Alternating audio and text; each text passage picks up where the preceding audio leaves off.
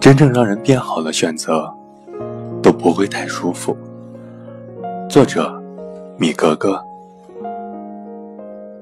樱桃是我在健身房里认识的朋友，他每天的运动计划基本都是相同：先缓慢练习半个小时的无氧训练，再进行四十分钟的慢跑或者快走，然后洗个澡，上一堂舒缓的瑜伽课。我刚办了健身卡时，经常和樱桃搭伴。他那会儿差不多有一百四十斤左右。我们搭伴的那个月，大都瘦下了八九斤的样子，还是挺成功的。后来我因为工作忙，就把锻炼的时间缩短了，逐渐把频率也降低了。再到后来，就干脆一周才去一次。大概是三个月后，我再见到樱。他的体重已经到了一百一十五斤，惊艳了我的眼。我在瑜伽房里跟他聊天，询问近况和减肥的心得。他一边做深蹲，一边调整呼吸和我说话，说：“你试试这个动作，可管用了。我现在每天都做五十个。”呵，一试不要紧，我感觉太累了，索性就放弃了。继续坐在瑜伽球上跟他闲聊。完成任务后，樱桃擦了擦汗，说：“其实减肥就那些方法，没什么新鲜的，大家几乎都知道。但就是过程太煎熬了，没人愿意给自己找不舒服啊。”是啊，减肥靠的是毅力和坚持。之所以难，就是因为过程里。包含着痛苦，一直在跟自己的舒服去作对。很多人都抗拒这样的雕琢，自然也无法得到想要的结果。工作和生活也是这样，没有谁可以通过不努力就轻而易举地获得某种成就。经常会有朋友问我，怎么样才能写出好的作品？我只是说。每天都坚持写，他告诉我，不知道该写什么。我说，你就把你看到的、想到的、感受到的罗列出来，想一想生活中与之类似的情况，能够引申出什么，然后用你的话把它们描述出来。平时多读一些书和其他作者的文章，感受一些全新的思路，对写作。都有好处。当我辛辛苦苦把这些字敲打出来后，屏幕那边回应给我的却是这样的话：“我没那么多时间了，对我来说太难了，下班后就不想动弹了。”然后我就不再说话了。亲爱的，写作对谁来说都不是一件容易的事儿，哪怕阅读量超过十万的作者。构思一篇文章也需要花费时间和精力的，要锤炼出文笔和逻辑，也需要经过大量的训练，绝非一日之功。我们总是羡慕别人身上的风光无限，并试图向对方取经，就算对方把一切全盘托出，未必所有人都能抵达那样的高度。天赋能力是一回事儿，能否耐得住寂寞，扛得住压力？咽得下苦头又是另一回事儿。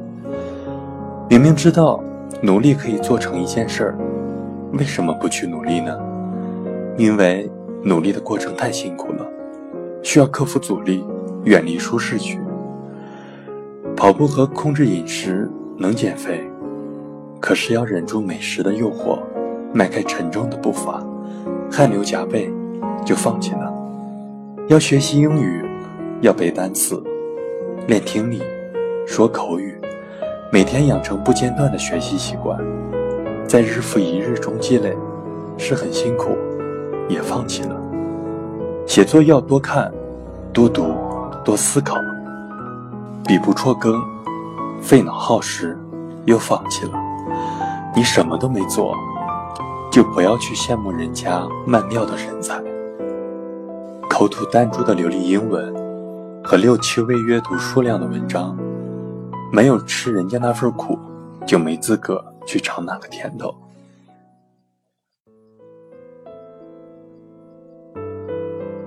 女神级人物小柯，样貌出众，才华横溢，在美国读完硕士后就留在那边工作。微博里经常会有他的动态，充满了新奇和趣味。若是一段时间没留意，我总是会大吃一惊。有些不太熟悉的朋友，时常会留下一点客套的祝福；关系一般的，说说自己的佩服之情。关系熟人的，得半调侃似的说羡慕嫉妒恨。对这些外界倾慕的眼光，小柯好像看得很淡。用他的话说，他们都只看了萤火虫的光芒，却没看见它背后扇动的翅膀，只看见自己在美国享受 BBQ，却没窥见自己埋头在自习室里苦逼的样子。我们都得承认，世上有一些人天生有我，可以坐享其成，但绝大多数平凡者都不会是那个幸运的宠儿。想要拥有，必须先付出。记得小柯在出国前，每天抱着枯燥的单词书看，熬了多少个通宵，自己都不记得了。那些日子真是煎熬，一是心理上的压力。二是身体上的辛苦。一个人在自习室里啃单词，孤单的像一个被抛弃的布偶。可正是那段日子，磨练了小柯的意志。那天他还说：“恐怕此生都很少有那样的时刻了。”现在想起来，也佩服那时的自己。别总羡慕他人的光芒，想想他们背后的努力。别总畏惧黑暗的日子，你若在黑暗中自省、自拔，你也可以穿透黑暗，绽放光芒。只不过，生命是慢慢积累的过程，很多事情需要经历等待，才能看到努力后的结果。期间的种种艰辛、泪水、汗水，旁人不知道，也未必会理解。各种滋味，只有自己才懂。不要责备命运赐予你的太少，生活对你过于吝啬。每个人都有挣扎与努力，都有困惑与宿命。总有人比你强，比你弱，比你幸运，比你不幸。这就叫生活。若想成为理想中的自己，你就得狠狠心，别让自己过得太舒服了。有更好的文章。建议或者意见，请加我的公众微信：一北零二二五，我是一北。